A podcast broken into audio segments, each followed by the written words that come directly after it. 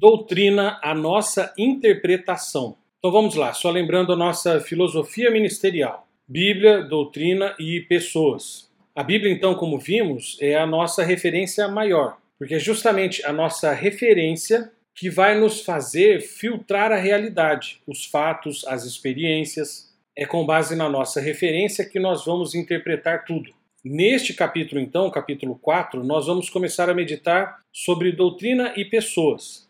E vamos perceber então que a doutrina é justamente a interpretação que fazemos da realidade com base na nossa referência, no caso a Bíblia. Então existem vários tipos de doutrina, porque as pessoas interpretam a realidade de várias formas diferentes, com referências diferentes. Como nós iremos usar sempre a Bíblia como referência, a nossa doutrina será uma só, é o que a Bíblia chama de sã doutrina. Mas, pastor, esse negócio de doutrina bíblica não é um negócio de teólogo? Boa pergunta. E é muito importante ressaltar isso, porque de fato todas as pessoas são teólogas. Todas as pessoas têm uma concepção de quem Deus é, do que ele faz, se ele existe ou não existe. Isso é teologia, o estudo de Deus, sobre Deus. Então, até um ateu, quando ele afirma que Deus não existe, ele está fazendo teologia com base numa doutrina que entendemos ser errada, mas não deixa de ser teologia.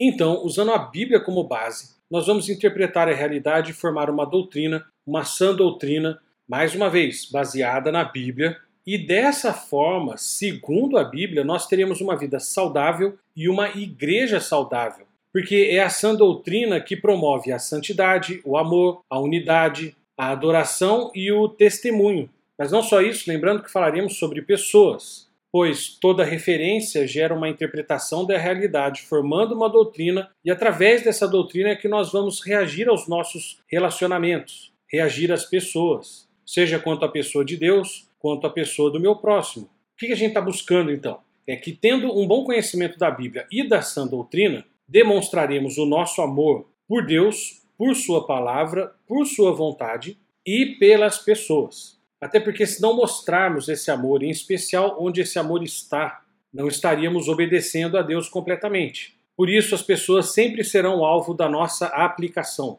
Após conhecer a Bíblia, interpretar a realidade através da Bíblia, formando uma sã doutrina, aí sim iremos aplicar este conhecimento e essa interpretação nos nossos relacionamentos. A nossa proposição será tratar as pessoas através destes quatro verbos, nesta ordem Amar, conhecer, falar e fazer. Só que este capítulo em específico nós vamos tratar sobre doutrina.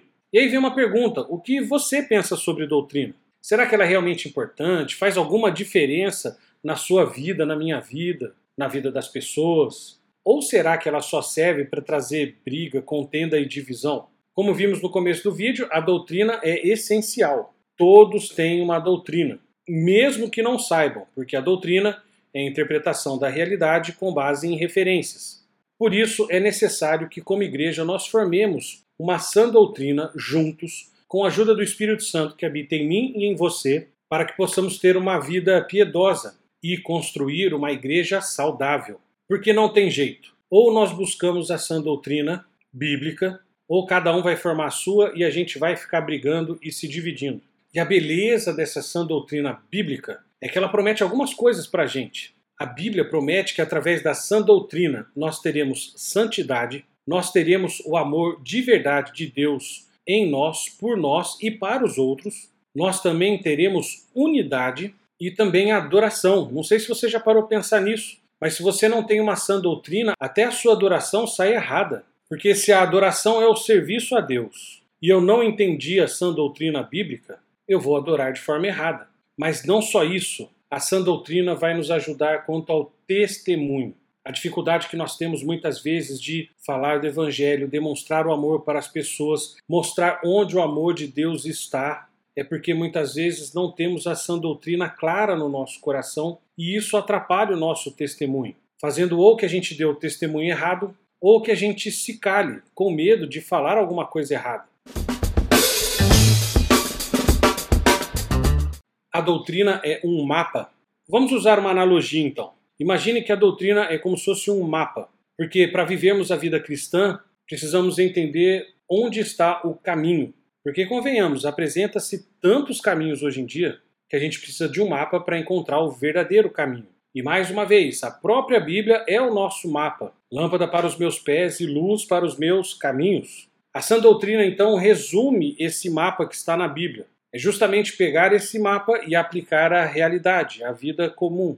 Então, em outras palavras, nós chamamos de doutrina aquilo que podemos reproduzir em nossas próprias palavras. Então, quando alguém faz alguma pergunta para você sobre a vida e você traz uma explicação, essa sua explicação já é doutrina. Só precisamos ver se ela é uma sã doutrina com conteúdo bíblico ou se é uma doutrina baseada em qualquer outra coisa, em alguma coisa que você acha, em algum outro livro, em alguma outra pessoa.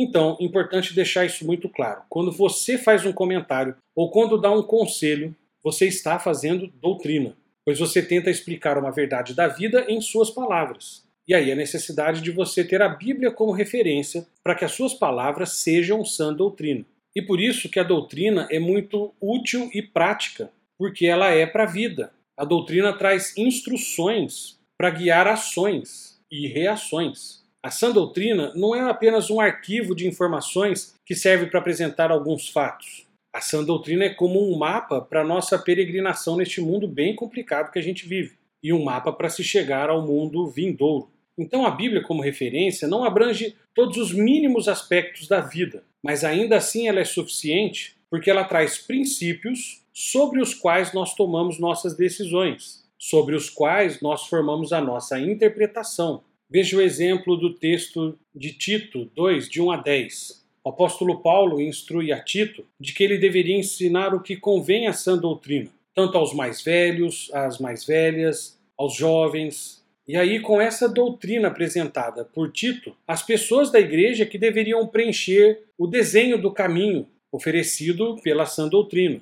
Um exemplo aqui da igreja, então eu, como pastor, trago a palavra de Deus, prego a palavra de Deus, interpreto, trago algumas aplicações, mas é função sua como membro, como parte do corpo de Cristo, pegar essas informações, esses princípios, interpretar e aplicar à sua vida, à sua realidade. Daí a grande preocupação do conselho de que tudo que seja trazido para a igreja seja baseado na Bíblia, para que a nossa doutrina seja bíblica, para que dessa forma a gente tenha uma fé saudável, um coração saudável e uma consciência saudável.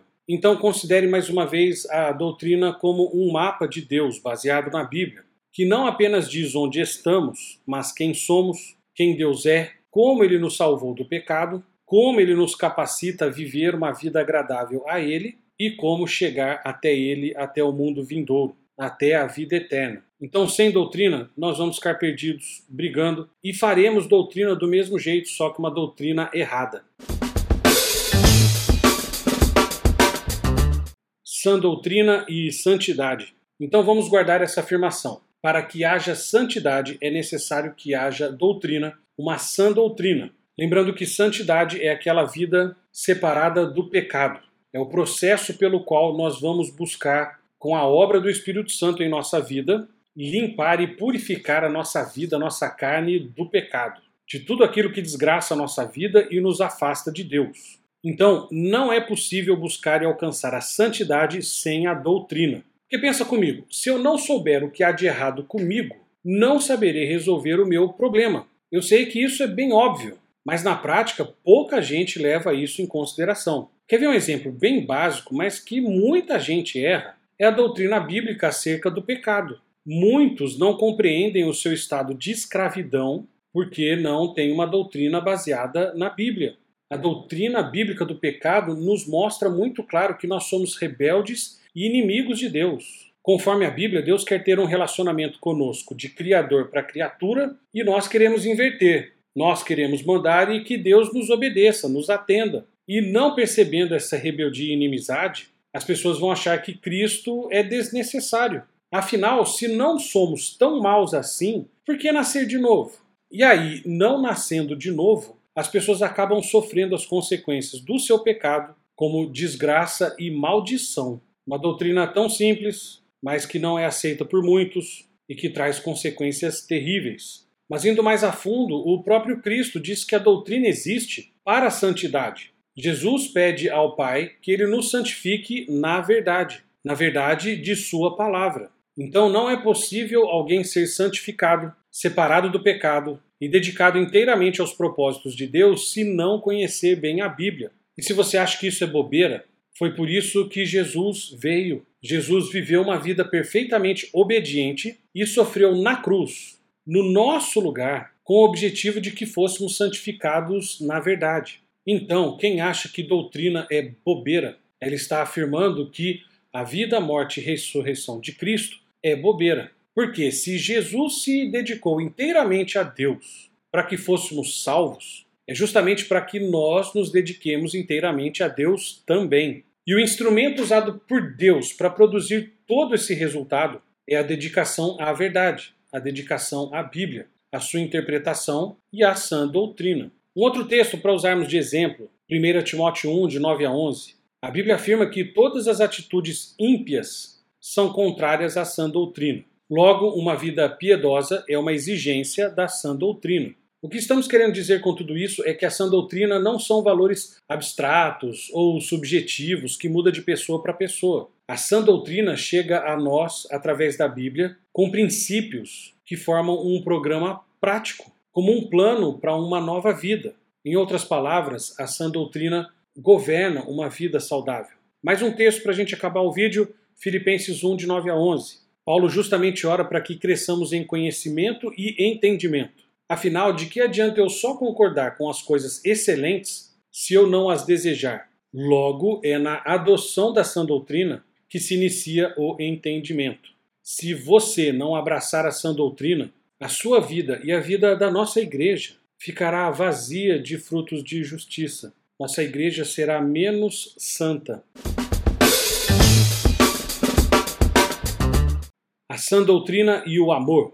Em nossa igreja, nós já conversamos bastante sobre o amor em vários materiais, na IBD, no culto, em vários outros vídeos que podem ser consultados aqui no canal. Mas é muito importante a gente sempre lembrar porque a definição de amor bíblica é bem diferente da concepção atual. E quem vai definir os princípios do amor bíblico e a sua interpretação, a sua doutrina, é justamente a Bíblia. Porque, só relembrando, tanto no Antigo Testamento quanto no Novo Testamento, o amor está ligado a uma decisão e não a um sentimento. E só compreenderemos isso se buscarmos a sã doutrina.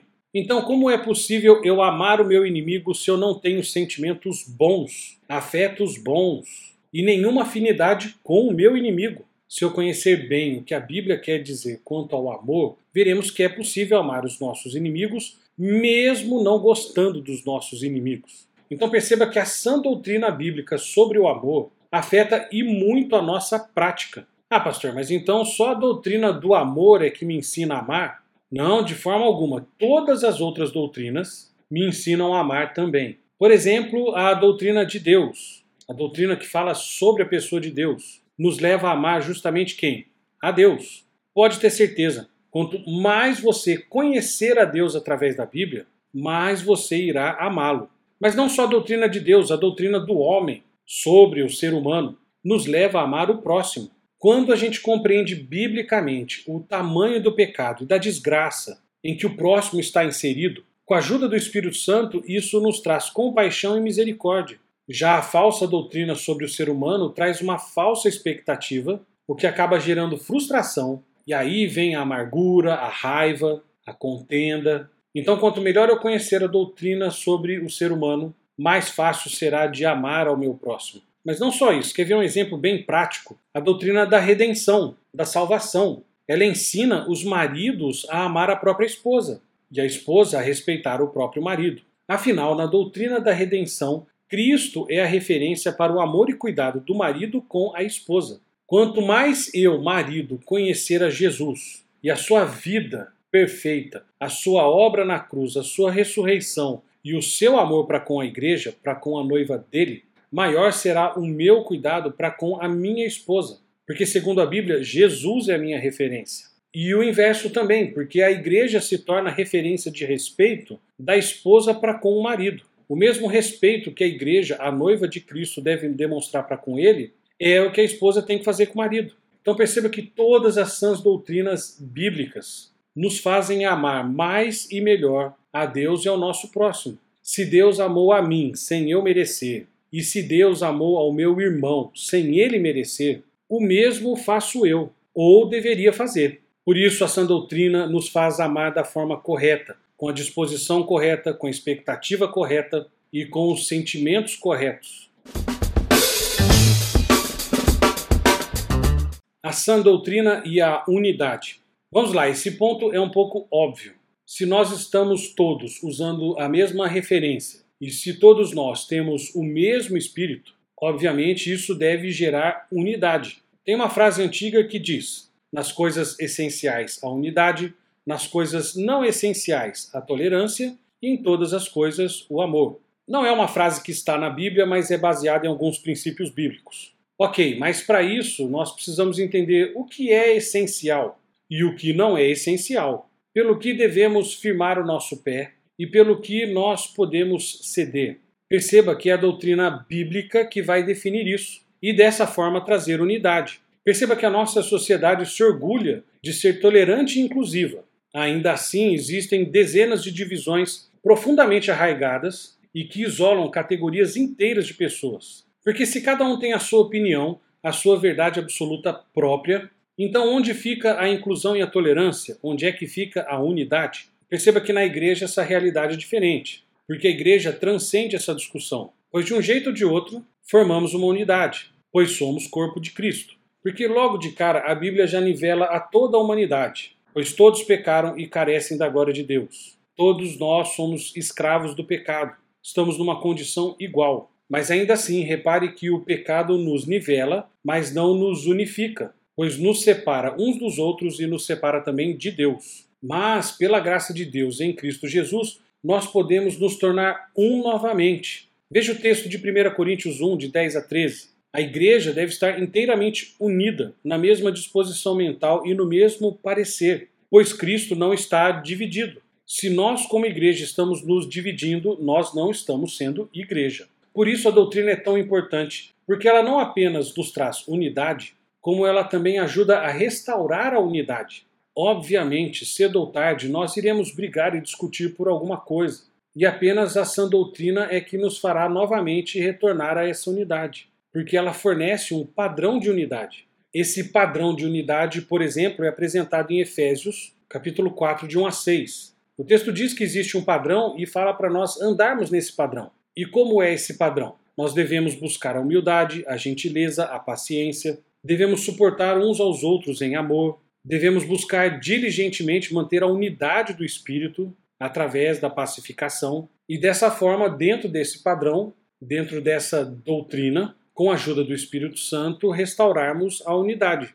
Porque o texto deixa muito claro: há um só corpo, há um só Espírito, uma só esperança, um só Senhor, uma só fé, um só batismo e um só Deus, que é Pai de todos que estão dentro da igreja. Tudo que diz respeito à nossa fé tem a ver com unidade. E dessa forma as pessoas saberão que somos de Jesus. Por isso, quando alguém não se dá com a sua igreja, das duas, uma ou aquela igreja não é de Cristo e ele é, ou aquela igreja é de Cristo e ele não é. Ainda assim, não estou dizendo que isso seja algo fácil, ok? Porque a Bíblia fala em buscar, conservar e reparar a unidade da igreja. Quer dizer, este é um assunto que nós precisamos estar vigilantes, com a Bíblia na mão, com a doutrina bem clara em nossa mente, para preservar essa unidade. Porque o desejo natural do nosso coração, da nossa carne, do nosso pecado, é justamente que a gente se divida, porque a amargura, a inveja, a fofoca, o orgulho, as rivalidades, a intolerância acabam falando mais alto muitas vezes.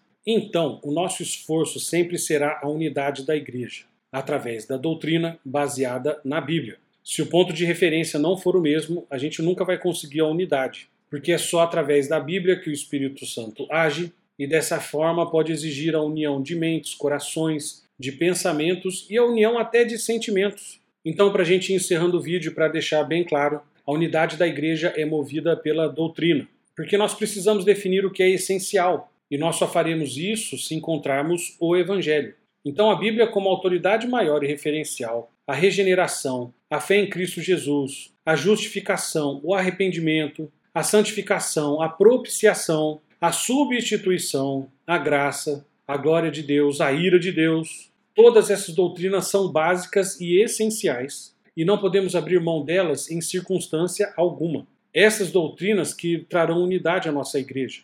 E essa unidade testemunhará o poder do Evangelho. É como se as pessoas olhassem para a nossa igreja e falassem: puxa, como aquelas pessoas tão diferentes uma das outras podem ser tão unidas? A resposta vai ser por causa do Evangelho.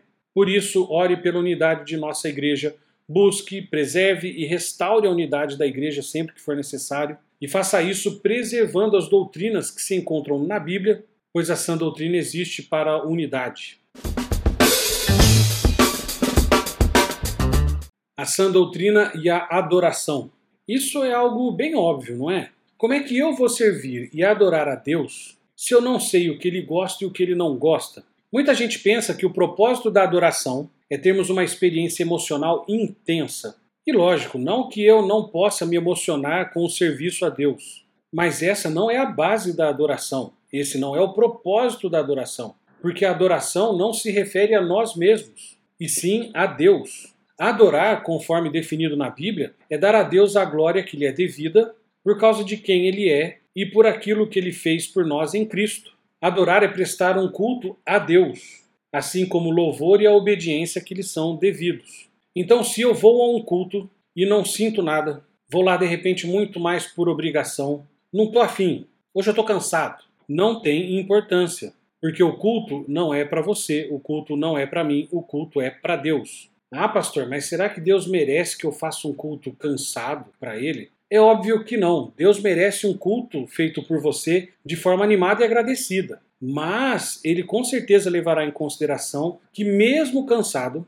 você fez de tudo para fazer um bom serviço a ele. Não é assim com o seu serviço? Você trabalha todo dia, quando você está afim ou quando você não está afim. Isso porque você tem um compromisso com o teu patrão, com a tua empresa, com o teu cliente. E essa que é a ideia da adoração, do serviço a Deus. Eu não faço apenas quando eu estou afim, mas sempre que é necessário. Deus merece a minha alegria, a minha gratidão, mas também merece o meu esforço, o meu suor e a minha lágrima.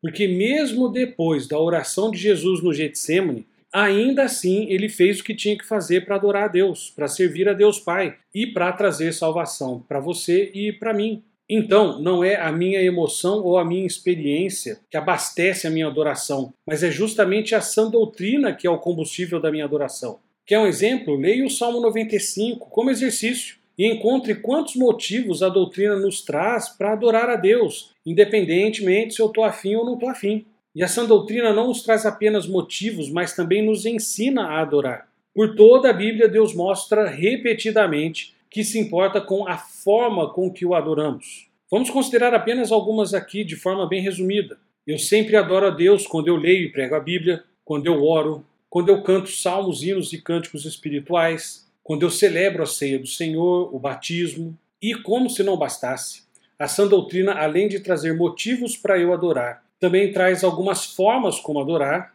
e também fala de como eu devo adorar, mesmo que individualmente. Então eu devo adorar a Deus com um coração grato, devo adorar a Deus com reverência, em união com os irmãos, em espírito e em verdade, de maneira organizada, de forma que edifique a igreja e que fique bem claro, a adoração não se limita ao que fazemos na igreja, no culto. Toda doutrina aponta para uma adoração diária. Logo, a sã doutrina serve para a adoração e ela deve moldar o conteúdo e até o estilo da minha adoração. Porque no fim das contas, a sã doutrina alimenta a adoração, alimenta os nossos cultos coletivos e alimenta a minha vida devocional. A sã doutrina, ela ensina e explica a adoração, porque a sã doutrina existe para a adoração, para o serviço a Deus. Por isso que o discipulado tem que começar e nunca mais parar. Então, leia a Bíblia, estude a Bíblia e medite na Bíblia.